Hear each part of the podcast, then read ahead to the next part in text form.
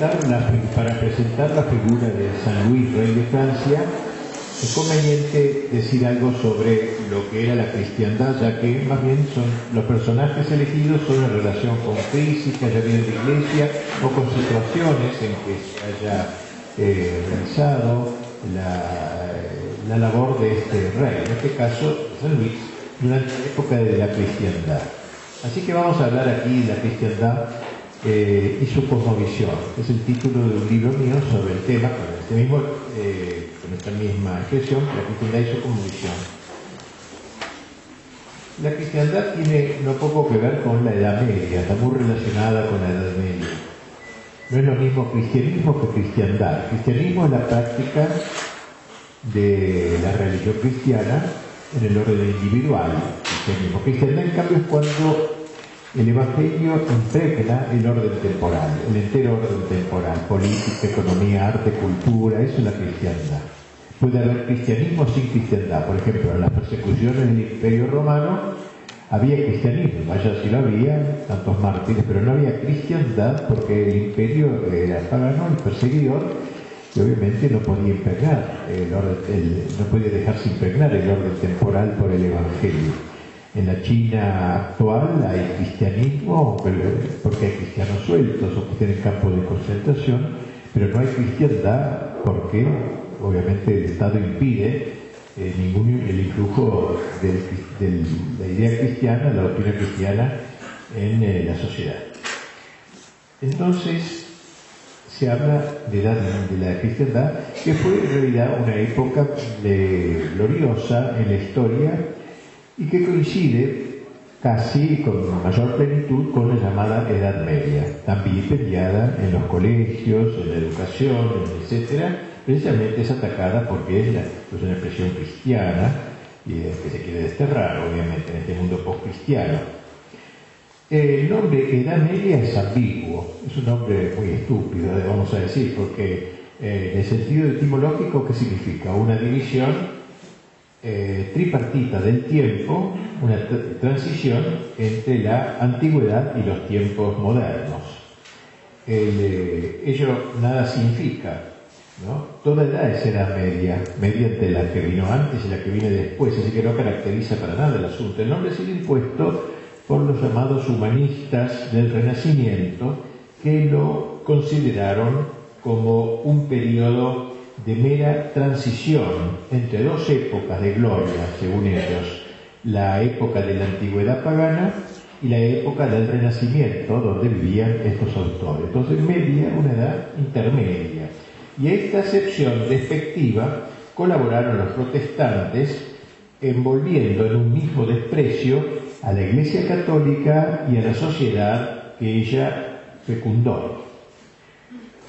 La Edad Media fue una época romántica, podríamos decir, pero en el mejor sentido de la palabra, una época poética, simbólica. Nada extraño que fuese redescubierta por los románticos del siglo XIX. Luego de que lo habían despreciado durante siglos, los autores románticos del siglo XIX empezaron a valorarla y a valorarla. Eh, y su redescubrimiento es aún más importante que el redescubrimiento que los humanistas hicieron de la antigüedad clásica también la revaloraron. La palabra cristiandad nace en el siglo IX, designando una comunidad cristiana de intereses.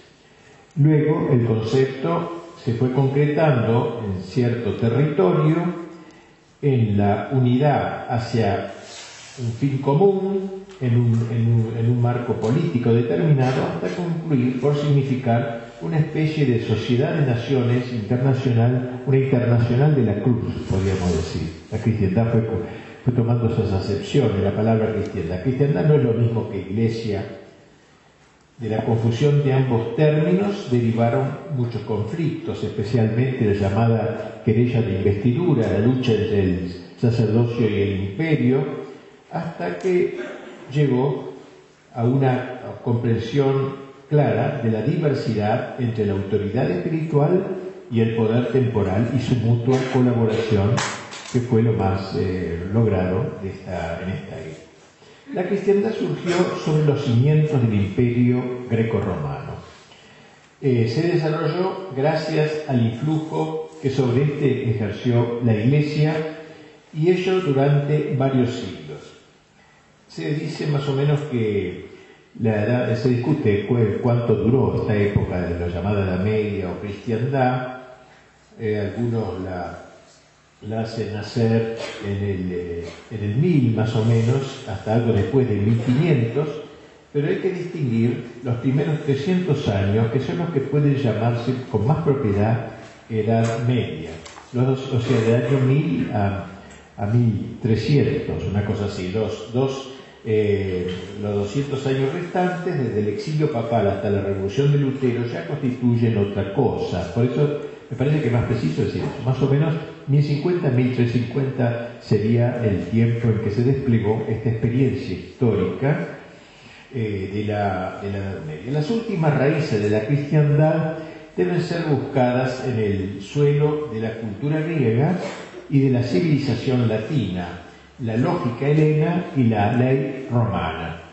El aporte griego, subsumido principalmente por los padres de la Iglesia griegos, siguió influyendo en Occidente a través de la herencia bizantina. El mundo romano aportó la llamada Pax Romana, las vías imperiales por las cuales pasarían los, los predicadores del Evangelio, y la literatura, sobre todo Virgilio, que fue como una especie de profeta de la cristiandad desde el paganismo romano. Decía San León Magno, convenía perfectamente al plan divino que muchos estados fueran reunidos en un solo imperio para que la predicación se expandiera con rapidez entre los pueblos bajo una misma potestad. O sea, sería un plan de Dios, digamos, para extender el cristianismo. Y por eso la conversión del emperador Constantino, de que hablamos ayer, y tras él del imperio romano, fue un acontecimiento clave que cambió todo el curso de la historia. Luego vinieron las invasiones, después de Constantino y imperio, eh, y la decadencia del imperio, las invasiones de los bárbaros, destruyendo el imperio semicristiano, semicristianizado ya. Parecía que todo iba a la ruina, pero en medio del, desastre, San Agustín comenzó a gestar su gran teología de la historia. En medio de las invasiones, los barros lo habían invadido hasta su zona de, África, donde él vivía en Hipona, este, y esta teología de la historia, que la gran obra de, San Agustín se llama De Civitate Dei, la obra La ciudad de Dios, en donde hace un análisis de la historia desde el Génesis hasta el Apocalipsis, obviamente llega hasta la época de él, hasta el año 460 del siglo V, y luego salta al fin de la historia. ¿no? Pero es un libro magnífico porque da una clave de la historia según la cual podemos seguir entendiendo la historia los grandes pasos de la historia moderna a esa luz en camino hacia el fin de la historia, que es la parucía de, Cristo. Eh, la Iglesia logró ganar para sí, dentro de todos los bárbaros que invadieron el imperio, a los galos, a los francos, a Francia actual, eh, eh, de donde saldría el, imperio carolingio, de Carlomagno, que fue un retomar el gran ideal imperial de los romanos. Coronado el Papa en la Navidad, coronado eh, eh, el Papa, eh, mm, coronando el Papa a Carlos en el año 800 en, Roma, en, la, San Pedro, Carlos recibe la corona de emperador de los romanos, se lo llama. Se va a tomar como el relevo del imperio romano que había sido destruido por los bárbaros, por las invasiones. Los bizantinos se quejaron de este acto porque había parte del imperio en el oriente, con capital en Bizancio, hoy, hoy la Constantinopla. Se quejaron entonces, pero al fin debieron aceptar los hechos, los hechos eh, coexistiendo así un imperio de Oriente y un imperio de Occidente, o sea, dos, grandes imperios. La lectura favorita de Carlos Magno era precisamente este libro de Civitate Dei de San Agustín. porque le daban las claves de la historia. Carlomagno fue un gran emperador, los antiguos compañeros contemporáneos de él lo llamaban San Carlomagno, no es santo, pero tal era el aprecio que le tenía. Sobrevive luego una segunda, eh, una segunda oleada de bárbaros después de esta, de los francos, eh, formado por normandos, magiares, los actuales húngaros, ¿no? magiares, etcétera, que rompen la unidad precariamente lograda por el imperio de Carlomagno. La Iglesia dirigió su mirada al hombre más fuerte, el duque de Sajonia, de quien deriva lo que se llamaría el Sacro Imperio Romano Germánico, retorno del de Carlomagno, o sea, fue como un relevo del anterior. Dos siglos más logrados de la cristiandad son los, eh, los siglos eh, de, 11, 12 13, la época de las catedrales, la época de las cruzadas, la época de las sumas teológicas, eh, de las corporaciones artesanales, de las, de las universidades, de esto vamos a decir unas palabras. ¿Cuáles son las notas características de la cristiandad medieval? Ante todo, la centralidad de la fe. El lenguaje de la fe, patrimonio común desde el mendigo hasta el emperador, o sea, toda esa sociedad creía en Dios, en Cristo, en la Iglesia, desde el mendigo, decíamos, desde el último miembro de ella hasta el emperador, da solidez al edificio medieval.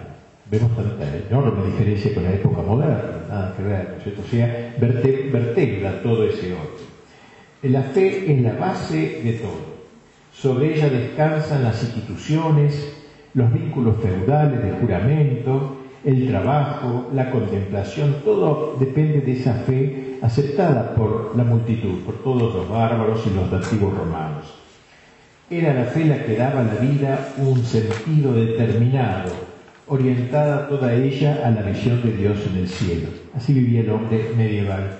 De ahí la gravedad de la herejía. La herejía era el gran crimen de la época. Hoy eso no se entiende, no interesa que sea hereje, no que no importa a nadie. Pero como la fe era lo central en aquel tiempo, la herejía era, un pecado contra Dios, que era más importante que los delitos entre nosotros, entre los hombres. Eh, y el repudio que encontró la herejía en aquella sociedad. Otro dato, otra característica de la cristiandad medieval fue el predominio del símbolo. No era una época racionalista como sería luego la Revolución Francesa en adelante. La civilización medieval es una civilización de la, liturgia, del gesto. Simbólica, como decía, el símbolo domina el trabajo del artesano, del arquitecto y del poeta medievales. Fue una sociedad que se expresó poéticamente, podríamos decir. También eso la diferencia mucho de una época tan racionalista como la nuestra, tan prosaica, podríamos decir. ¿no? En tercer lugar, era una sociedad arquitectónica, un organismo de comunidades que culminaba en el emperador. Una especie de pirámide, ¿no? Desde el aldeano hasta el emperador. Había una cosa arquitectónica, no era una sumatoria de grupos, etc. Había algo que unía, trababa eso como un edificio. Y la comunidad terrestre en su totalidad era vista como reflejo de la celestial formada por las jerarquías angélicas hasta culminar en el emperador eterno. O sea, los hombres, los ángeles y Dios. El emperador eterno representado por el emperador temporal. Una visión magnífica, gloriosa, poética, pero arquitectónica, ahora como una gran catedral del pensamiento, la sociedad como una catedral, podríamos decir, algo semejante. Arquitectónica, pues. Una aquella frase tan linda de San Pablo, todo es vuestro, vosotros sois de Cristo, Cristo es de Dios. Todo es vuestro, sea el hombre que asume todo el trabajo de la tierra, todos vosotros sois de Cristo y Cristo es de Dios. Así es, este carácter ¿no? se revela en las sumas teológicas, por ejemplo Santo Tomás. ¿no? Esto de la suma es una expresión de la catedral medieval, de la arquitectura medieval, o en las catedrales y en las universidades, una sociedad realmente teocéntrica, ¿eh? centrada en Dios. Finalmente fue una época juvenil. La gente cree a veces que la gente era aburrida, nada media, qué sé yo, y nada que ver, nada que ver, todos los testimonios que nos quedan. Enorme crecimiento demográfico, era enorme, cada familia tenía seis, siete hermanos o diez, de, de vitalidad cristiana, una época que aborrecía la tristeza como si fuera un pecado, la tristeza era considerada como un pecado, sociedad llena de sentido del humor. Se ha hecho toda una propaganda para reírse de esta sociedad precisamente porque ha encarnado el espíritu cristiano, llevó, eh, decíamos, la integración del orden temporal por el Evangelio, eso es, eso y no otra cosa es la cristiandad. Bien, digamos algo ahora de la cultura de la cristiandad. Vamos a ir tomando algunos aspectos. Ante todo, Carlos Magno supo suscitar, que, comienza un poquito de lejos, en el año 800, el colorado emperador, por el Papa, supo, digo, suscitar en torno suyo un verdadero renacimiento cultural con centro en Aquisgrán, la ciudad de Aquisgrán, Aachen para los alemanes, o es Chapelle, según le llaman los franceses, Aquisgrán, una ciudad que estaba en Alemania, que era su sede imperial, desde donde convocó lo mejor de la cultura europea, de Italia, de Inglaterra, de Irlanda, de Alemania. Recuerden que era todo un, imperio ¿no? que abarcaba muchísimo. Había naciones, pero sometidas al emperador. Y puso la cabeza de esa escuela con sede en su palacio por eso se llamó Escuela Palatina, porque era del palacio, Escuela Palatina, a un monje llamado Alcuino, un auténtico formador. A partir de aquí gran la cultura se irradió por todo el imperio. El renacimiento carolingio se inspiró en la Roma clásica e intentó una vuelta a la cultura antigua, pero eh, impregnándola de cristianismo. El hecho es que la Europa occidental consiguió alcanzar una unidad cultural por vez primera durante el periodo carolingio. Ah, allí desembocaron diversas vertientes, la tradición política del Imperio Romano, la tradición religiosa de la Iglesia Católica, la tradición intelectual de la cultura greco-griega, griega, clásica, y las tradiciones nacionales de los pueblos bárbaros. Tal fue la primera gran síntesis cultural de la cristiandad. Muchos creen que las masas de la Edad Media eran incultas, eran iletradas. Esta es la propaganda que se hace, también una sociedad bruta, dominada por la Iglesia, digamos que este, imperaba de manera tiránica, una cosa tan ridícula como es. Pero eso es lo que se cuenta en los manuales, etc. Eso no fue así. Ante todo, no fue tan grande el número de analfabetos como se dice y en aquella época el saber leer no era lo esencial de un hombre culto. Todavía no había nacido Sarmiento, ¿no? Y este, entonces había otras maneras de ser culto. A mí me encanta, bueno, digo entre paréntesis, una santa de esta época, Santa Catalina de Siena, fue declarada doctora de la iglesia. Era analfabeta. Qué lindo es eso, ¿no? Que no sé, Sarmiento se suicida si ve eso, ¿no? Un analfabeto doctor de la iglesia porque tenía un conocimiento, una sabiduría un maravilloso, una mujer extraordinaria, lo que ha escrito, lo que ha dictado, iba dictando, pero no sabía escribir.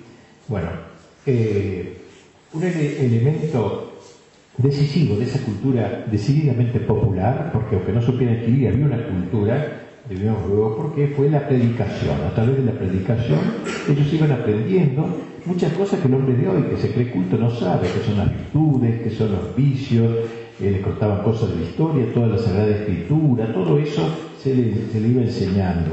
El papel didáctico de los clérigos era entonces inmenso. Si el término de cultura eh, eh, ha tenido jamás un sentido, es precisamente en la Edad Media. Todo el mundo tenía conocimientos rudimentarios del latín, por ejemplo, de la, de la escritura, todo el mundo sabía cantar en gregoriano, todo el pueblo. Se trataba de una cultura rebosante de tradiciones religiosas. Si los vitrós de las catedrales pudieran ser llamados la Biblia de los iletrados, porque mirando los, vitrales, los vitrós iban aprendiendo toda la historia de la salvación, ¿no? explicada siempre obviamente, no es porque los más ignorantes allí descifraban sin esfuerzo historias que les eran familiares y que hoy cuesta tanto descifrar a los mismos especialistas. Asimismo, las artes y oficios constituían una cultura muy profunda.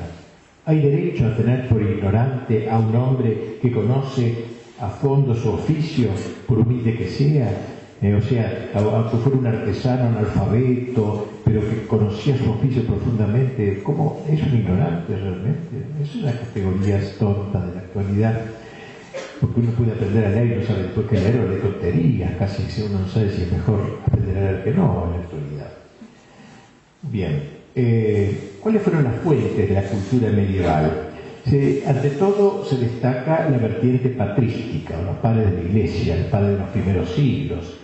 Los padres griegos influyeron mucho en la cristiandad, sobre todo Dionisio, ampliamente traducido, San Juan, San Damasceno, con su magistral primera suma de la fe católica, y diez siglos antes que Santo Tomás, o ocho siglos. De los padres occidentales, el que más repercusión tuvo fue San Agustín, y a través de los padres, sobre todo griegos, los medievales conocieron la cultura clásica pagana, particularmente a Platón y también a Aristóteles. Me refiero a la gente ya de una mayor cultura, tipo universitaria.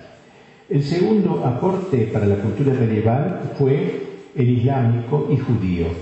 A través del contacto de los españoles y los árabes que ocupaban, ocuparon España, se abrió para Occidente la puerta del tesoro de la, de la ciencia musulmana con los elementos de la cultura griega que los árabes habían recogido en Siria y Persia y habían llevado a España. Santo Tomás conoció algunos textos de Aristóteles a través de las traducciones españolas que se, que se habían hecho en España del mundo árabe, o sea, de Aristóteles no, pero del mundo árabe. Algo semejante sucedió en Sicilia, zona que había estado también en íntima relación con los musulmanes, donde se tradujeron al latín obras de matemática y ciencias naturales. La antigüedad reapareció a través, pues, de los árabes, eh, lo que ocasionó en el occidente europeo una era de gran efervescencia intelectual.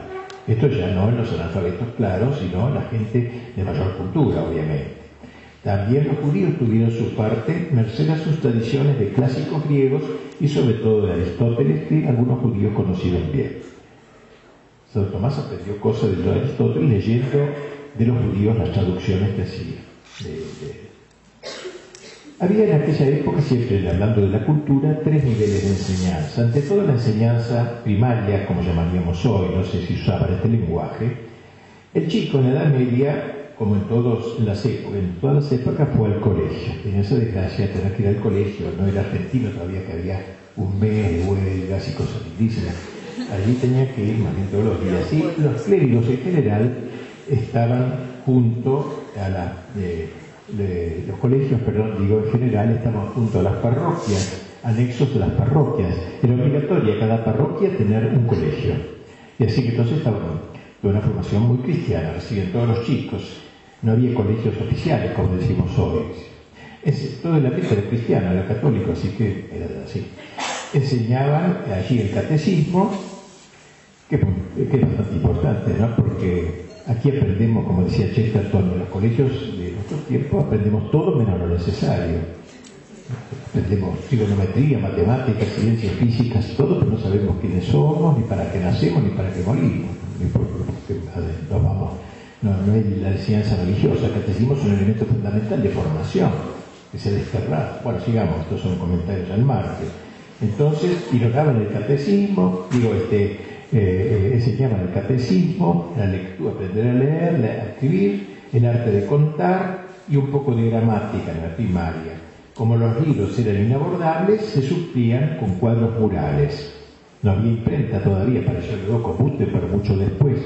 Se escribían a mano las cosas, sobre todo en los monasterios, los monjes hacían eso. Luego venía la enseñanza que llamaríamos secundaria, generalmente en conexión con los monasterios de las escuelas catedralicias, o sea, en colegios unidos a los monasterios, las primarias unidas a las parroquias, y los colegios, los colegios secundarios a los monasterios, donde había más cultura. Destaquemos el papel educativo de los conventos. Ya San Benito había exhortado a sus monjes al estudio. San Benito está en los primeros siglos del cristianismo, ¿no? Y fueron estos monjes copistas quienes salvaron los textos de la cultura antigua y los entregaron a la cristiandad. Allí se copió todo Aristóteles, todo Platón, todo eso se iba copiando y copiando. Copistas, se dedicaban a eso muchos monjes en los monasterios, salvaron la cultura. El maestro era acá un monje eh, o eh, canónigo designado por el obispo que eh, entregaba esa tarea todo su tiempo. Se enseñaba en la secundaria lo que se llamaba trivium y quadrivium. El trivium, tres vías, quiere decir trivium, incluía la gramática, la dialéctica y la retórica. saber escribir, saber hablar, hablar bien, y, y, la dialéctica, saber discutir, saber argumentar. Y luego venía el quadrivium, aritmética, geometría, astronomía y música. Pero por la palabra música entendían las bellas artes, todas las, musas, música vida de musa, ¿no? que era la patrona de la literatura, la poesía, de todas las bellas artes. Finalmente venía la enseñanza universitaria, en el nivel superior. La universidad es creación de la Edad Media.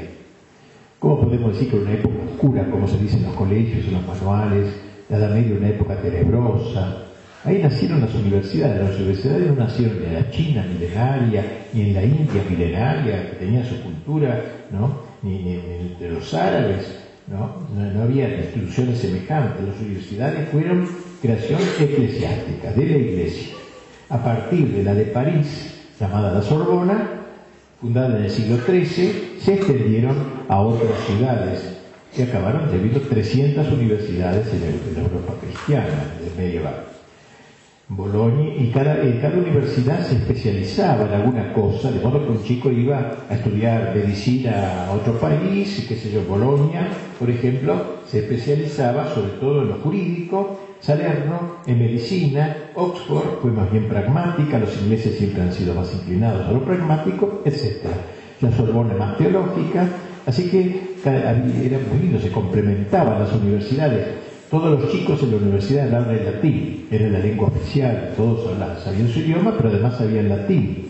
Todavía en Francia se conserva el cartier latín, el barrio latino, en torno a la Sorbona, porque ahí vivían los chicos, los encontraban los chicos en los recreos de las clases como cualquier lado, y, la gente iba a pasar por ahí y los oía hablar latín, porque aún en los recreos se hablaba latín, de modo que la lengua se les metió adentro, hasta el fondo. Las universidades eran cosmopolitas, por tanto, era de gente de todos los países. Si quería estudiar Derecho, iba a tal lugar, etc. Tanto por su alumnado como por los profesores. Santo Tomás enseñaba en Francia, en Italia, en Alemania, ¿eh? y así se pasaban de un parto. Como hablaban la misma lengua, esto daba una gran uniformidad, facilidad de intercambio de profesores. Bien, aparece en esta época, siempre para terminar lo del campo cultural, aparece la, la, llamada escolástica, que tuvo eh, la enseñanza cristiana, filosófica cristiana, que tuvo tres periodos. En el primero, representado por San Bernardo, de quien hablamos largamente ayer, se, eh, eh, se realzaba más la fe en sí misma, se insistía mucho en la fe más que en, lo racional. En el segundo, en la época del apogeo de la escolástica, la fe se pone en busca de su inteligencia, de, ser entendida. En la época de San Alberto Magno, San Buenaventura y sobre todo Santo Tomás, el príncipe de la escolástica. Y finalmente viene la época de la decadencia, señalándose acá Cruz Escoto y su discípulo Guillermo de Ockham, que yo ya fue una época no, tan gloriosa, como Santo Tomás, la cumbre, ¿no?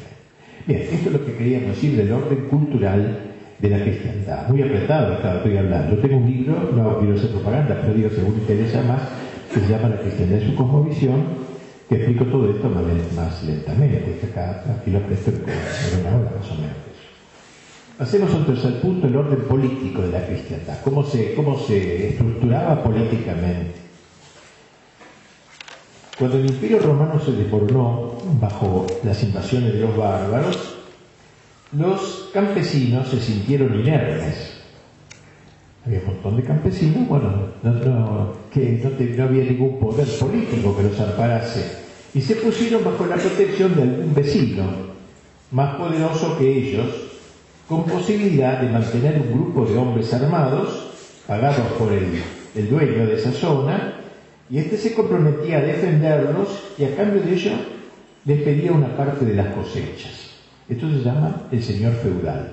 O sea, había un hombre fuerte eh, que tenía su castillo, en torno a él se juntaban los campesinos, ellos le daban parte de su trabajo, él le daba parte de un sueldo y parte de las propiedades, pero lo defendía. Había como un contacto implícito con ellos.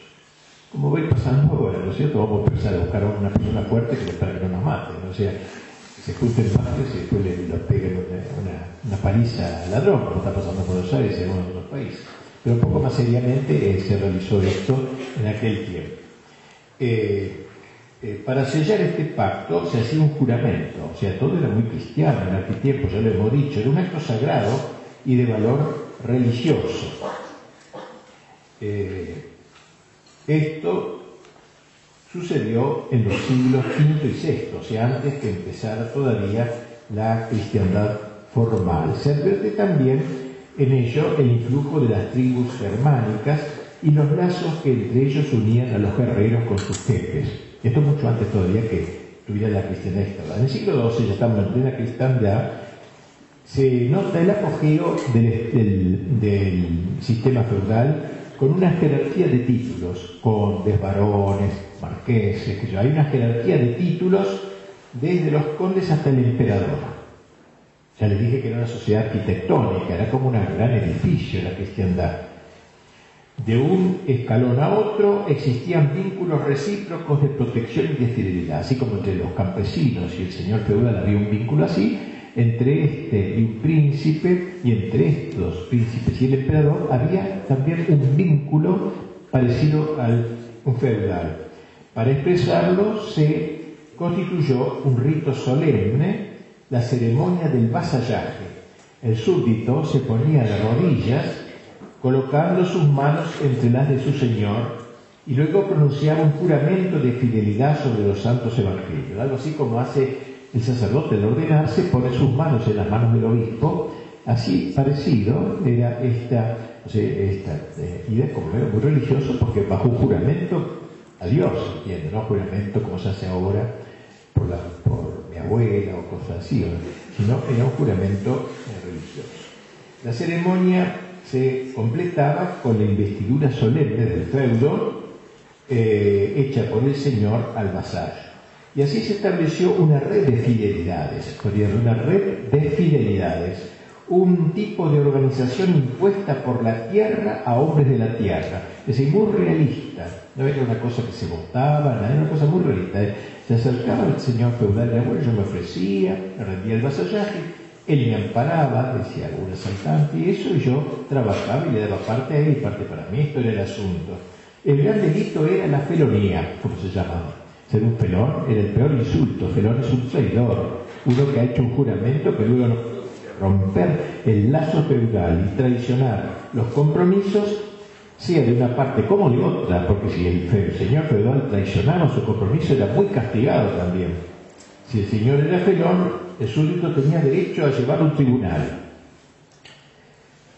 Bien, en la cumbre del feudalismo de una nación estaba el rey, como dijimos, señor entre otros señores, con su feudo personal, él también, pequeño, no, era todo sobre el país, una parte. La monarquía nace pues del orden feudal, Arquitectónico, recordemos esta palabra que es importante, era muy arquitectónico, ¿no? O sea, vasallo, señor feudal, eh, rey, emperador. De manera semejante fue de, los reinos en donde nació el imperio. Cuando los carolingios llegaron al poder, la evolución estaba casi ya terminada. Bien, eh, el rey, ¿cómo subía al poder? el rey de una nación el rey subía por una consagración era un acto sacramental. O sea, no era simplemente decir, eh, darle una, la faja, que sea como algo así como presidente, había un acto sacramental, porque todo estaba tocado por el Evangelio. Un acto sacramental que recordaba la consagración de los reyes de Israel en la, en escritura. En el Nuevo Testamento se habla del rey, se lo consagraba en el templo de Jerusalén. Era una ceremonia grandiosa cuya, eh, cuyo ritual se conserva en los, en los romani, O sea, había un libro, como hay un misal, ahora se en la misa, había un libro, ahora también un ritual. Pero antes, ahora el ritual no incluye la, consagración de Cristina como presidenta, pero ahora no están en ese ambiente. Pero en aquella época se incluía la consagración qué había que decir, qué había que hacer, todo, qué oraciones. Es lindísimo leer eso. Uno ve el concepto de la realeza, ¿no? Pero a través de esos textos. El candidato al reino era revestido y conducido a la iglesia con toda la majestad de la liturgia. El rey futuro estaba una noche en oración, como ahora, en la catedral de su reino, Cualquier parecido con la realidad es pura coincidencia, es puro disparate, no hay ningún parecido con la realidad actual. Y entonces el, candidato era revestido y conducido a la iglesia con toda la majestad de la liturgia. Se le confería el cetro, la corona, la espada, y antes de, ponérsele cada cosa, dársele cada vez eso, una oración que acompañaba la entrega de la espada y se decía, sé fuerte, valiente, defiende la justicia, el cetro, la corona, domina, domina la doctrina, etc. O sea, cada cosa era un símbolo, como el sacerdote se reviste para celebrar misa, así el rey se revestía de los atuendos reales, que no eran meros adornos, sino símbolos. Recuerda que dijimos que era una sociedad poética, simbólica, esto es muy importante también, este aspecto. Y entonces, antes de colocarse la corona sobre su cabeza, se le pedía el juramento de gobernar con justicia y caridad. Finalmente era ungido y declarado rey por la gracia de Dios. De este modo la Iglesia santificaba el orden político en la persona del rey. ¿Cuál era su misión? Ante todo, administrar sus propios territorios sobre los ajenos tenía solo poder indirecto, él no se podía meter. Asimismo, hacer justicia, su poder no era limitado, no era limitado, eh, perdona, no era eh, absoluto al estilo de una monarquía absoluta, no tenía derechos a lo que se le diera gana, estaba, limitado por muchas cosas. ¿eh? Ante todo está ah, limitado porque entre él y el último súbdito había una multitud de escalones y de autoridades intermedias, como dije todos los, nobles, este, jugando, jugando, el papel de tapones entre el poder central y el súbdito. Asimismo, el rey no podía ser absoluto porque estaba limitado, sometido a diversos controles contra poderes reales, capaces de disuadir en alguna posible decisión injusta.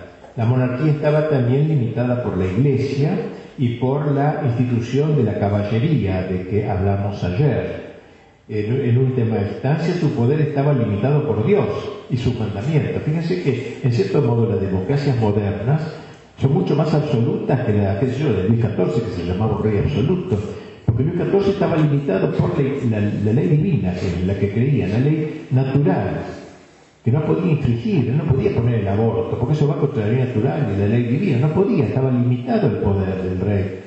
¿No? Cosa que hoy no, no hay ningún límite, basta que lo vote la gente y listo, se puede imponer que un hijo asesine a su padre, cualquier cosa. No hay reconocimiento, había muchísimo más limitaciones del poder del, del rey en aquel tiempo. En última instancia, su poder estaba limitado por Dios y sus mandamientos. Otro freno de la monarquía medieval eran los eh, las costumbres, que tenían un gran respeto por las costumbres de cada lugar, e incluso el naciente parlamento, como en el caso de Inglaterra. Existía un parlamento que podía vetar alguna cosa quizá del rey. Bien, el imperio de Carlos Magno nació indisolublemente unido a la iglesia, era la, la guardia temporal de la iglesia, también se puede decir, pero pronto comenzó el debate sobre cómo debían ser las mutuas relaciones, fue el origen de la lucha a la que entre el sacerdocio y el imperio, o sea, la iglesia y el poder imperial. Se pretendió que el emperador no solo otorgaba al clérigo su feudo temporal, sino también el poder espiritual. Y ahí se murió cuando hubo esta discusión. Hasta qué punto el rey podía conferir el poder espiritual. Y no solo a los obispos, sino también a los papas. Así estaba la llamada Así estalló este, la, llamada cuestión de las investiduras, que expresaba la tensión entre lo espiritual y lo temporal. la iglesia insistió, insistió en el primado de los sacros, lo principal era lo divino, sobre lo profano, de lo espiritual, sobre lo temporal. Y con el tiempo, después de una lucha que duró bastante tiempo, se fue elaborando la doctrina de las dos espadas, como se llamó. La espada espiritual eh, y la espada temporal. La espada espiritual se sujeta, en cierto modo, a la, espada espiritual en lo que toca al orden sobrenatural. O también se llamó la teoría del sol y de la luna, la iglesia ve como el sol, el Estado era como la luna, formulada por algunos teólogos y hecha suya sobre todo por dos grandes papas, Gregorio VII e Inocencio III. Fue Santo Tomás quien encontró el equilibrio y su doctrina recibió confirmación eh, teológica de parte del Papa Bonifacio VIII en una bula importante que se llamó una santa, porque quedó terminada esta polémica y quedó aclarado el ámbito del poder de la Iglesia y del Estado, que tenía que vivir en hermandad, obviamente porque eran su, tenían súbditos comunes a ambos, al Estado y a la Iglesia. Bien, terminemos este aspecto cultural, este aspecto político que estamos tratando aparece el principio de la fraternidad universal, ¿no? en el sentido, sentido que le dio después la Revolución Francesa, etcétera, o del, o del nuevo orden mundial, ¿no? en ese sentido, porque el nuevo mundial es debate con base completamente distinto al de la media. Una fraternidad universal sobre la base de la común filiación de un mismo padre. ¿eh? Porque si somos todos hermanos, fraternidad, es porque hay un padre común. A ver, ¿cuál es el padre común de la época moderna? ¿Qué sé yo? El demonio, no sé quién será. Pero eh, en esa época se reconocía a Dios como Padre común y eso crea una fraternidad. Todos somos hermanos, aunque no nos conozcamos. Un mismo Padre. Se pusieron las bases de la cristiandad como sociedad de naciones unidas en la misma fe, la misma esperanza y la misma caridad. este universalismo se reflejó en las catedrales, en las sumas y en las universidades. Estamos, por cierto, eh, por cierto, en una época muy lograda, muy arquitectónica, pero no hubo guerras también, naturalmente, porque no eran santos, muchas veces se pecaba contra estas ideas, pero siempre hubo alguna instancia superior a que podía recurrirse, en el caso a veces el papado, cuando había una guerra entre dos naciones. Bien, cerremos este aspecto político hablando, diciendo dos palabras sobre una figura arquetípica del rey. Después vamos a hablar de San Luis, que sería otra de otra figura arquetípica del rey.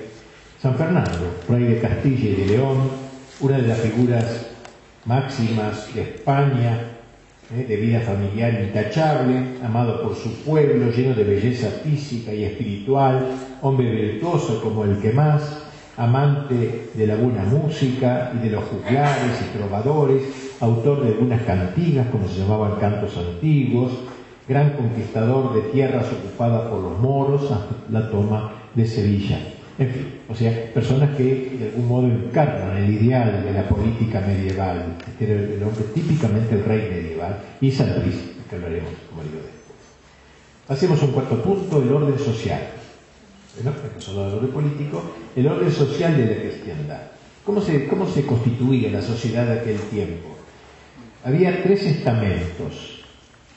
Los que oraban, los que combatían y los que trabajaban. Dice el rey don Alfonso de España, dice así, defensores, los que combatían, los que defienden, defensores son uno de los tres estados porque Dios quiso que se mantuviese el mundo. Pues así como los que ruegan a Dios por el pueblo son llamados oradores, no en el sentido del discurso, sino del que oradores, y asimismo los que labran la tierra y hacen que ella eh, y hacen en ella aquellas cosas porque los hombres han de vivir y de mantenerse, son dichosos, dichos labradores, asimismo los que han de defender a todos son dichos defensores, una clase que oraba, otra que trabajaba y otra que combatía. En esta armonía se reconocía la fórmula ideal de la sociedad medieval. Es una linda fórmula. Entonces los que combatían, combatían para defender a los que oraban y a los que trabajaban. Los que oraban lo hacían por los que trabajaban y los que combatían. Y los que trabajaban, trabajaban para los orantes y los militares, los, que combatían. Eran las tres clases, así se entendía el orden social. La Edad Media fue una época eminentemente religiosa. Tal fue esencialmente, lo atestiguan el gran número de santos de aquella época, de héroes cristianos, de hombres y mujeres sencillos y virtuosos, pero también lo atestiguan aquellos cuya conducta fue pecadora, porque no es que no pecaba la gente, había muchos pecadores naturalmente, pero al menos tenían conciencia del pecado y se arrepentían, cosa que no pasa. No hay conciencia de pecado tampoco, porque el pecado es una categoría religiosa. Se habla entonces de, qué sé yo, de transgresión, se inventa una palabra, pero no, pecado es una categoría teológica, religiosa. Y yo tenía plena conciencia del pecado. Eh, bien. Eh, eh, nada sería más absurdo que ver en la Edad Media una época paradisíaca de inocencia y dulzura universales, pero Dios era una realidad intensamente viva, completamente viva, real, realísimo de Dios. La creencia en lo sobrenatural fue uno de los elementos de la mentalidad medieval, de la gracia de Dios, de la Trinidad, ¿no? Todo eso el orden sobrenatural, y exaltó al hombre, de Dios esa certeza, creadora de grandes cosas, de que podía superarse a sí mismo el hombre.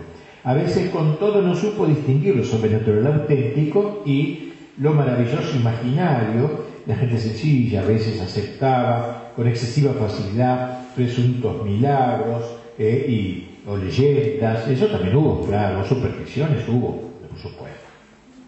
El calendario civil era casi un calendario religioso. La gente vivía en el campo al, al ritmo de las fiestas litúrgicas. Pero sobre todo fue una época de santidad. Santos en todos los países y clases, intelectuales y soldados, contemplativos y hombres de acción, todos. Santos en todas las categorías. Podemos señalar como rasgos de la espiritualidad medieval, ante todo, su carácter escriturístico. La Biblia fue conocida por la mayoría, al menos obviamente en su generalidad, mucho más que hoy, mucho más. El segundo rasgo fue la importancia del culto a los santos a quienes consideraban intermediarios entre la tierra y el cielo, representados en las esculturas y vitró de sus catedrales. El tercer elemento es la devoción a la humanidad de Cristo, iniciada por San Bernardo, de que hablamos ayer, devoción que se centró en la pasión y la Sagrada Eucaristía. La fiesta de Corpus nació entonces, y texto de la misa y del oficio le escribió Santo Tomás de Aquino.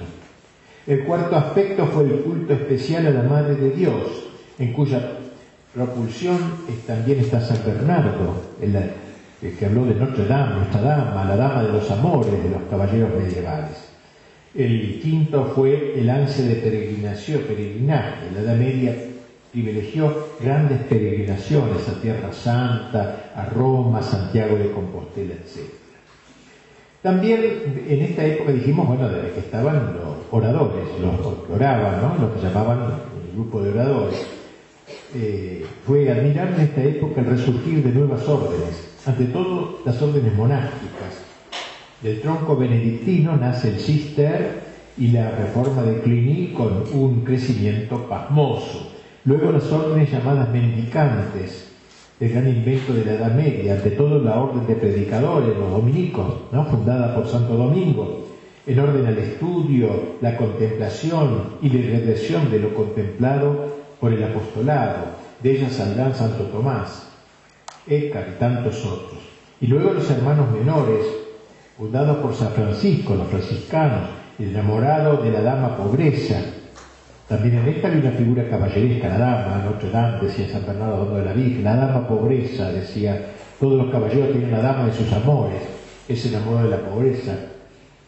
Si Santo Domingo y los suyos sabían de iluminar a los hombres por la ciencia, San Francisco y los suyos habrían de iluminarnos por la pobreza y la humildad. También estas órdenes suscitaron intenso atractivo. Junto a esto hubo otras órdenes como los carmelitas, los agustinos, etc. Los mendicantes se lanzarían a las misiones extranjeras, llegando a Rusia, China y África. Hubo asimismo órdenes redentoras, eh, cuyos miembros se ofrecían a los musulmanes enemigos de guerra, ¿no? como prisioneros voluntarios para que ellos pusiesen en libertad a algún cautivo cristiano, o sea, así se ofrecían de cautivos en vez de uno lo liberaban, una caridad exquisita. Varios murieron mártires. Entre dichas órdenes citemos también, citemos, digo, a los trinitarios, a los mercenarios, quienes introdujeron en su regla el voto de sustituirse a los cautivos. Una cosa heroica, fácil de decir. Eran esclavos los cautivos.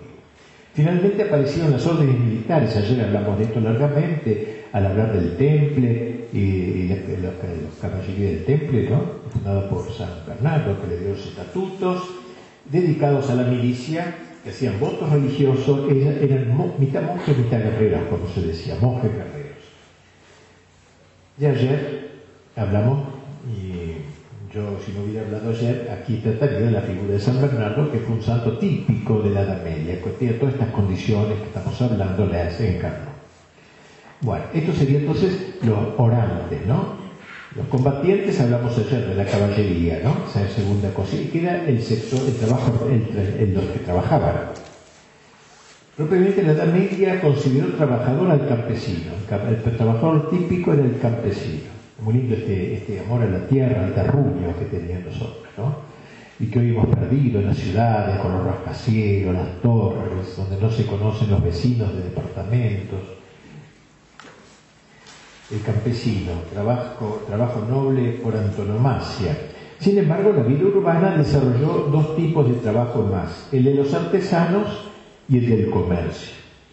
La antigüedad solo había respetado la agricultura como ocupación digna del hombre libre, considerando las artes como trabajo propio del esclavo. Esto es la mentalidad antigua, precristiana. La Edad Media rescató al artesano, si viene apreciándolo menos que al labriego. ¿eh? Y los artesanos se agrupaban en maestrazgos que luego algunos llamaron corporaciones, donde se intentaba una asociación cordial, cordial entre el capital y el trabajo. No existía esta lucha entre el capital y el trabajo, sino comunión. La corporación medieval fue una asociación que se instituyó desde la base la organización familiar aplicada al oficio. Era un organismo único, formado por todos los que se dedicaban a un oficio determinado.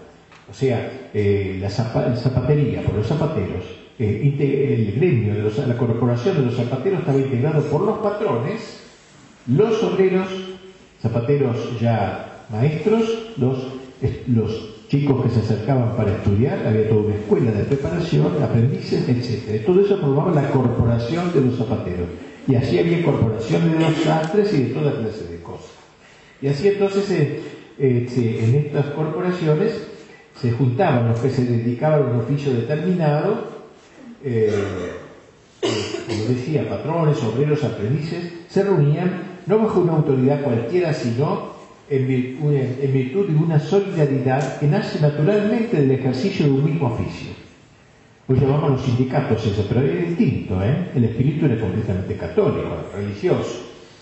Cuando San Luis encargó a Etienne Boileau redactar el libro de los oficios, le ordenó al secretario suyo que escribiera un libro de las corporaciones, los oficios se ¿no? no quiso imponer una legislación, sino solo que se pusiese por escrito las costumbres existentes, las costumbres cristianas. Así como ven también, el mundo del trabajo fue tocado de una forma muy distinta a lo que hoy conocemos. La corporación era un grupo jerárquico. La jerarquía se iba elevando desde los aprendices hasta los maestros que formaban parte del Consejo Superior del Oficio. El jefe del sindicato que hoy diríamos el ingreso al aprendizaje debía, daba lugar a una ceremonia, porque todo había ceremonias en la Edad Media, donde, eh, durante la cual el miembro se comprometía a ser fiel a lo que iba a aprender. Era toda una especie de acto ritual. El maestro se encargaba de acogerlo, darle habitación al chico que entraba, por ejemplo, de los zapateros, alimentación, enseñarle el oficio y tratarlo de manera paternal, siempre ese lazo personal tan caro la Media, con obligaciones para ambas partes, como los señores feudales con los ahora los, eh, los, ya de oficio a los que se iniciaban. Para que el aprendiz pasase a ser maestro tenía que cumplir un tiempo de aprendizaje de 3 a 5 años. Casi una universidad era. chiquito, el chico aprendía desde los 13 años, 14, entraba allí y aprendía. Luego debía dar una prueba de sus conocimientos ante un jurado. Era la llamada obra maestra. O sea, una obra que mostraba que este chico podía, este joven podía ya ser maestro en zapatos, en zapatería. Obra maestra, o sea, zapatos bien hechos. Se preocupaba mucho de lo bien hecho, bien terminado. Y tomaban un examen. Y si después durante el oficio no cumplía, lo echaban, lo castigaban, digamos, le daban alguna multa o algo cuando no cumplía, no hacía bien el zapato. La obra bien hecha era una cosa muy metida, era como una obligación cristiana de hacer bien las cosas que le permitía ascender esta obra maestra al nivel de los maestros, por eso obra maestra. Las corporaciones de origen religioso tenían cada una su patrono, tiene que católica, una en el trabajo, ¿no es cierto? Y constituían cofradías. Había de sus miembros ayuda mutua, lo que hoy llamaríamos obras sociales, cuidándose de los ancianos, huérfanos, etc. La gran preocupación era la obra bien hecha, como dije, se quería que el trabajo no fuese estropeado por gente sin ciencia, ciencia, sin conciencia. Se prohibía la competencia que no fuera en base a la perfección de la obra.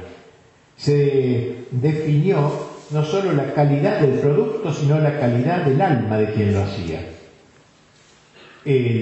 los reglamentos preveían el castigo a los transgresores. Bueno, y dijimos que también hubo, además del trabajo artesanal, la actividad comercial apareció en este tiempo también.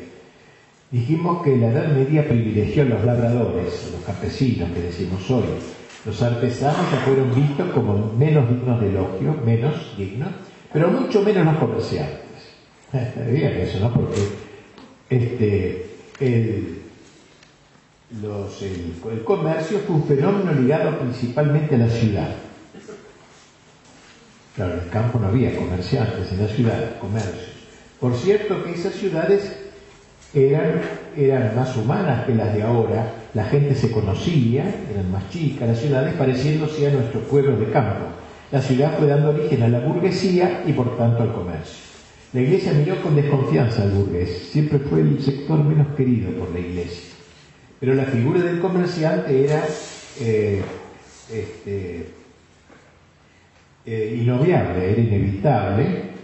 De hecho, había muchos judíos, como es obvio, en, el comercio, eh, y como no estaban sujetos a la ley de la iglesia, por ser judíos, la iglesia no los obligaba, empezó la usura, que para el católico era prohibida muy duramente por la iglesia, pero el judío no. Eso provocaba, claro, la, la animadversión de mucha gente. Y le viene. Así que entonces la figura del comerciante, la iglesia se, abocó a evangelizarlo, evitando que anidase en él la febrilidad del espíritu de lucro. Cualquier préstamo o interés, como digo, estaba prohibido, considerándoselo usura. No se podía hacer eso. Si uno le prestaba 50 pesos, había que devolver 50 pesos. No había, lo otro era considerado usura, lo que acá llamamos sector. Bueno, eh, hemos hablado entonces de, del orden social de la cristiandad, hemos hablado eh, de los que los orantes, de los, de los combatientes, ya hablamos ayer, historia de la caballería y del trabajo. En cuanto a los, combatientes, no vamos a hablar de la caballería, pero sí decir alguna palabra de algo que tenía que ver mucho con la caballería y, fueron las cruzadas. ¿no? La cruzada fue la gran hazaña de la caballería. Hoy se mira también la cruzada como, como una cosa innoble, etc. Eh, los musulmanes habían ocupado la Tierra Santa, la Tierra de Cristo, eso era inaceptable para los católicos de la cristiandad eh, la aparición hacia el año 1000 de los turcos, llamados el turco verdadero, ¿no? como acá decimos los turcos, que llamamos turcos a los libaneses, los turcos, etc. No, los turcos de Turquía, eh, llamados Eleusidas, eh, y la gran derrota de Mansiker fueron las causas inmediatas de las cruzadas. El imperio de Oriente, ¿se acuerdan que dijimos que había dos imperios, Occidente y Oriente? El imperio de Oriente bizantino, el occidente estaba en Roma con sede, otro en Bizancio, no fue que, donde cayó el ataque de los turcos principalmente, eh, no, no, no, fue, no, fue capaz de resistir, no estaba en condiciones de resistir y pidió ayuda al occidente. Los secúsidas penetraban en Jerusalén en, 1076 lo ocuparon, ocuparon luego casi todo el Asia Menor, y fue San Bernardo uno de los principales impulsores de la cruzada, como dijimos ayer. Todos esos discursos que iba recorriendo, toda, toda la cristiandad, hablando sobre la necesidad de, resistir frente a ellos, etc. Eh, había que defender la cuna de Cristo, decía él, el lugar de la de la última cena en lugar de la pasión, sobre todo porque ellos reducían a veces a tratos muy malos a los cristianos e impedían que la peregrinación, todo el mundo la peregrinación es un elemento también típicamente medieval, peregrinaban a Tierra Santa, a, a, a Roma, etc. Pero fue el fin principal, si bien hubo también eh, otros fines, naturalmente, políticos se mezclaron y económicos, siempre es así, ¿no? no es que todo era cristiano puro o sobrenatural, también había otros motivos. Pero fundamentalmente el motivo principal fue el religioso. Eh, por eso un espíritu tan manso como el de San Francisco de Asís se entusiasmó por el ideal de la cruzada y se unió a los cruzados para convertir al, sultán él intentó eso, ¿no? una de las cruzadas. Dentro de las cruzadas hay que incluir la reconquista de España, ¿eh? que había sido ocupada por los musulmanes y que mereció una bula del Papa en su apoyo. El Papa también era el Papa que convocaba las cruzadas a Tierra Santa. Pero la de España fue especial, porque los musulmanes ocuparon seis siete, ocho siglos, ¿no? La, península. Bueno, y entonces eh, entre sus héroes emergen el Cid Campeador, que todos conocemos, y Fernando, el santo, de que dije una palabra al principio cuando hablé de algún ejemplo de rey santo, dije algo de San Fernando, ¿no? que el, conquistador de Sevilla, después los reyes católicos acabarían conquistando Granada y acabaron con el dominio musulmán. Esto fue todo una, ocho siglos de combate, fue todo esto. Eh, bien.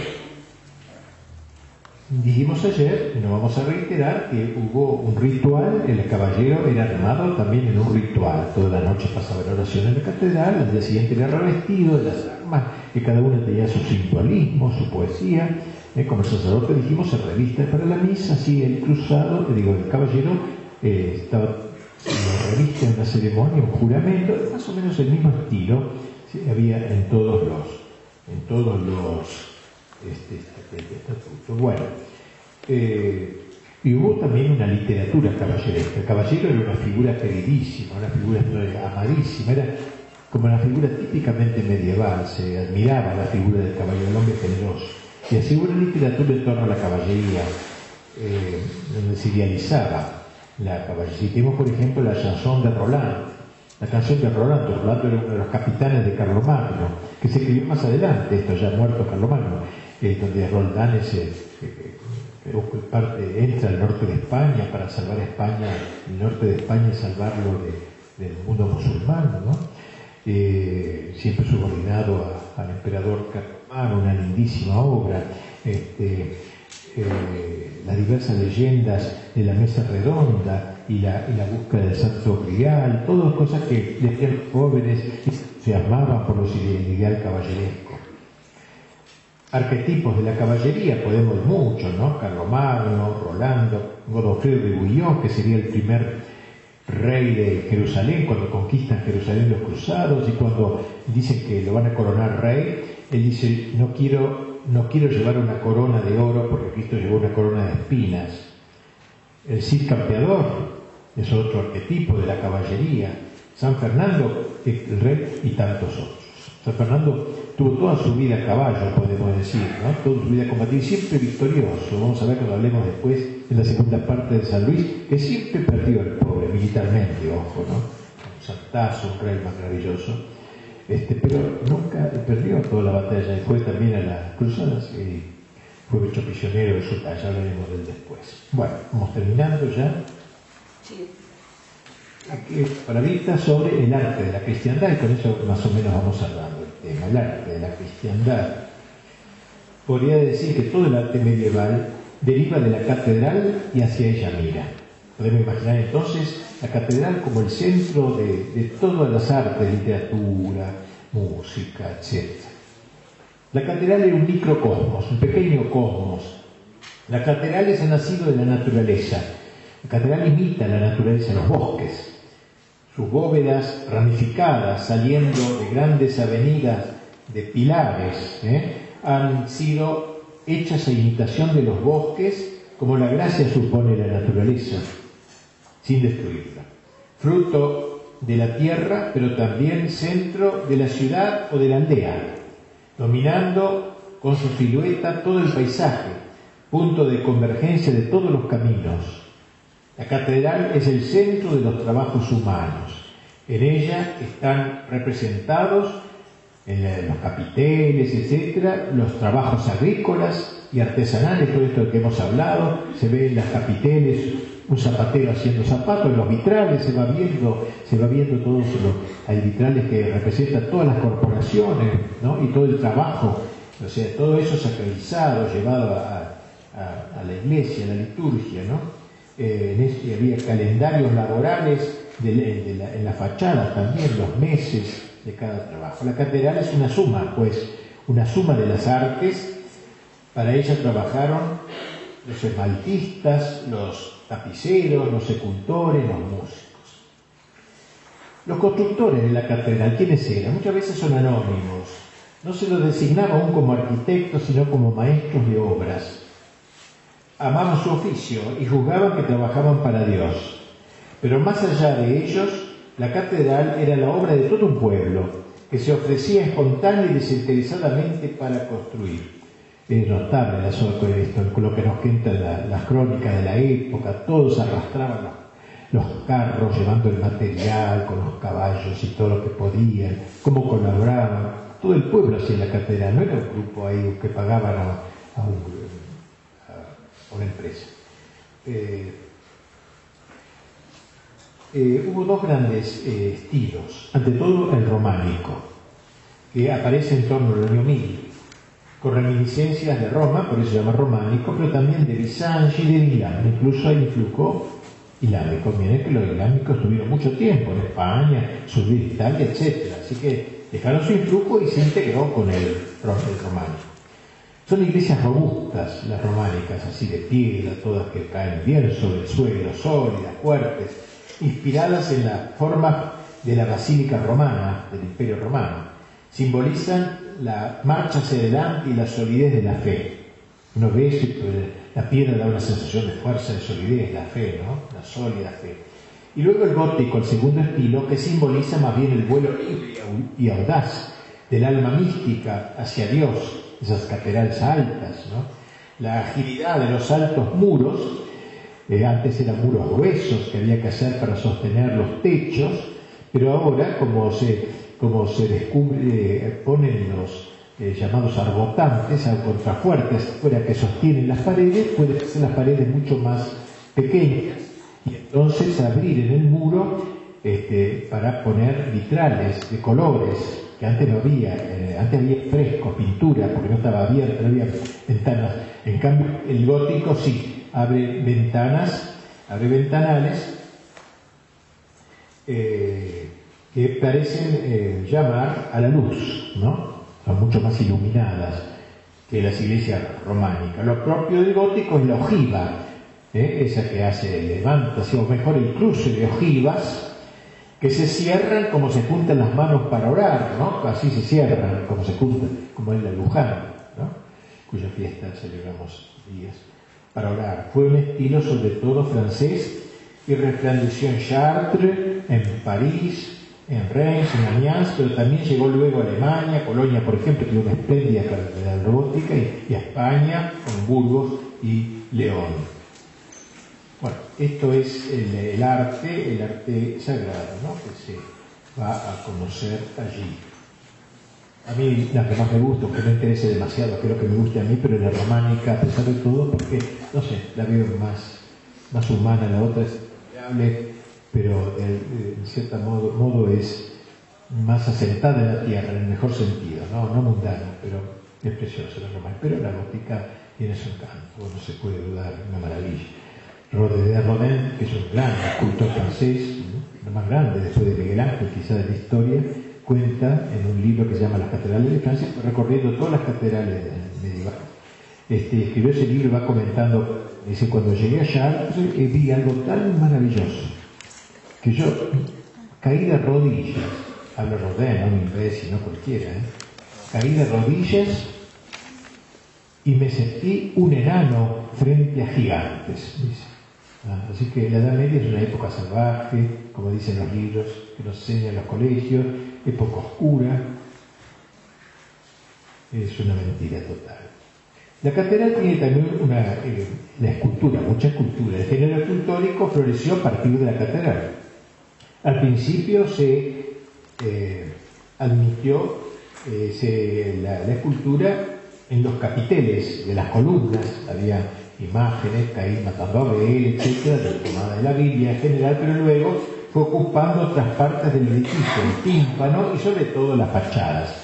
Hay fachadas completas, porque fue una fachada que describe todas las virtudes cristianas. Por eso digo, el pueblo leía en las catedrales. Se llama la catedral, eh, eran, eran, como eh, libros, como, eran como libros de enseñanza. Toda la historia de la salvación, creación de Adán, el Génesis, luego Cristo, etc. Luego el fin de la historia. O sea, podía leerse toda la historia de la salvación en las catedrales. Y la gente aprendía, por eso no era, podía ser analfabeto, pero conocían mucho, muchísimo, más que ahora, conocían de tantas cosas. ¿no? Eh, por ejemplo, qué sé yo, se ponía la virtud de la fortaleza, las virtudes, todas las virtudes teologales, la fe, la esperanza, la reproducía con imágenes. ¿Cómo era? Por la fortaleza, me acuerdo en Charte que me causó gracia. La fortaleza, sabe que las virtudes están en el centro, dice Santo Tomás, y los vicios, claro, a un costado y a otro, por exceso o por defecto. Por ejemplo, la fortaleza es una virtud, pero tiene un vicio que es por exceso de fortaleza. Por ejemplo, viene un león y yo, en vez de, y tengo un arma, yo, en vez de matarlo con un arma, me entrenzo en combate con el león, haciéndome el héroe, eso no es fortaleza, se llama temeridad, una falsa fortaleza. Y si yo tengo, tengo miedo, qué sé yo, a una mosca, este, eso es eh, este, cobardía. Y bueno, ¿cómo lo representaban ahí? Así, luchando uno con una cosa que lo superaba, demasiado, ridícula, y al otro lado, me acuerdo la cobardía como era, me acuerdo eso, me quedó grabado, un hombre huyendo ante una liebre. Y así aprendía el pueblo cristiano clases de moral la moral, que era la virtud y que era, por eso lo digo yo, en la época actual se aprende todo menos lo necesario, no se sabe la virtud y no hay ciencia religiosa, es otro mundo, ¿eh? creo que se va quedando claro eso me parece. Bueno, también la, las eh, las este, decíamos de, las sepulturas en la catedral eh, que al principio eh, se hacían en el mismo bloque de la catedral, de la fachada, las esculturas, pero luego fueron separadas un poquito de la fachada, tomando cierta entidad propia. La figura antes estaba como empotrada, en, en cambio después fue siendo ya una forma arquitectónica completa, Abel o otro personaje. Bueno, también este, las artes del color ocuparon un papel de primer nivel en las catedrales. Originariamente las estatuas y bajos relieves estaban pintados. Hoy se las ve sin pintura, el tiempo les ha quitado. Yo eso no sabía, yo creí que era como se ven ahora, no. Al principio estaba así, lo que sería eso, todo pintado. Pero no pintado, es bien pintado. Eh, luego los colores se fueron desvaneciendo. El color era muy amado en la Edad Media, eh, tanto en, su, en los vestidos de la gente como en los edificios.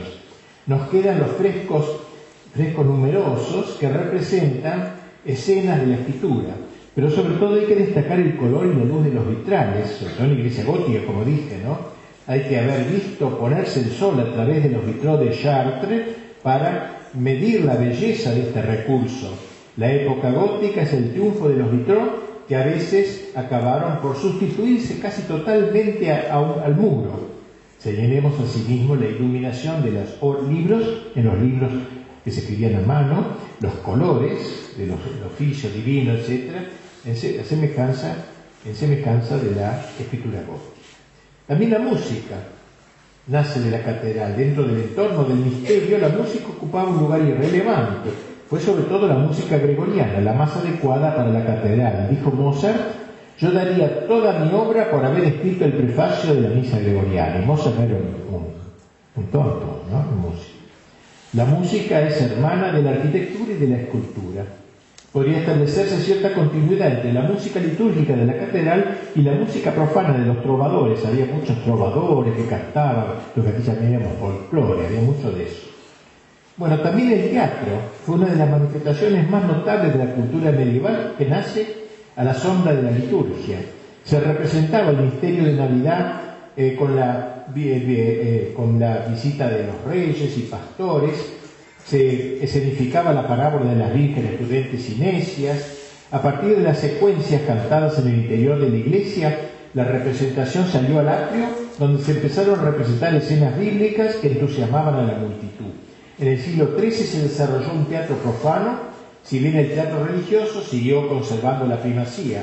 Nunca después de la Edad Media el teatro volvió a tener ese carácter que ya había tenido en el tiempo de los griegos, de arte donde entraba un pueblo entero. El Renacimiento lo haría elitista luego, pero ahora todo el mundo participaba.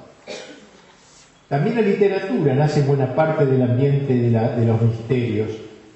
De la literatura eh, en latín se fue pasando a las lenguas romances que nacen en este tiempo, francés, español.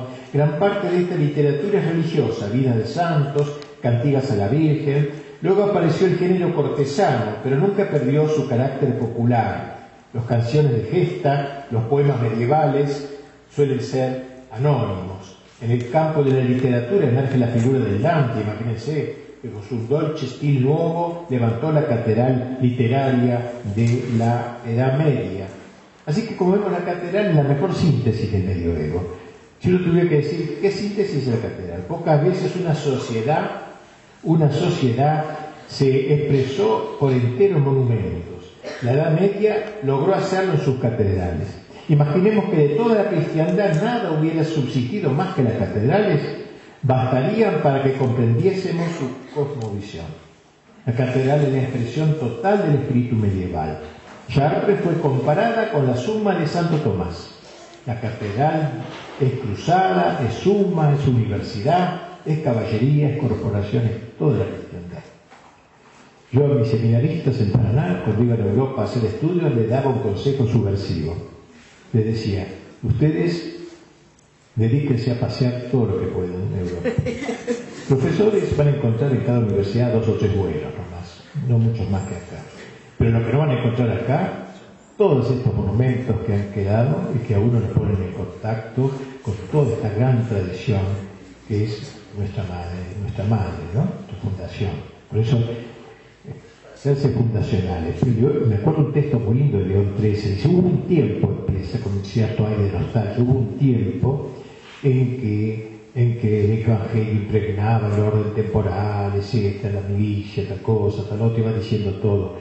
Eso ha desaparecido. Solo nos quedan de los restos, los monumentos, ¿eh? los restos. Cuando vino a Europa de Rusia, este, dice, yo encontré una catedral en ruina medieval, románica, tiré al suelo y lloré sobre esa ruina.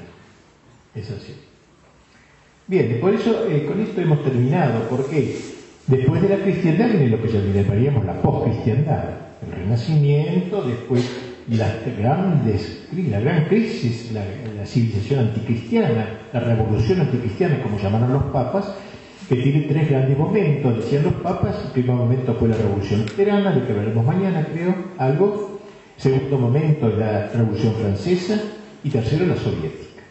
La revolución luterana niega la iglesia católica, sigue creyendo Lutero en Cristo y en Dios, pero niega la iglesia católica y rompe la unidad de Europa, de la cristiandad. La segunda, la revolución francesa, no solamente no reconoce la iglesia, sino no reconoce el orden sobrenatural, en todo caso, no reconoce que Cristo sea Dios, Cristo en todo caso es un gran hombre, solo queda un Dios, un deísmo, como llamaban los masones, supremo arquitecto, que nos interesa por nosotros, nos deja vivir. Y después viene el tercer paso, la Revolución Soviética, que niega a la Iglesia, este, a Dios, a Cristo y a Dios, todo. Así decía Teodoro en un magnífico discurso que pronunció en cierta ocasión. Esto es lo que podemos llamar la post-cristiandad, en cuyas ruinas vivimos. Bueno, muchas gracias. Ahora vamos a la segunda parte sobre San Luis.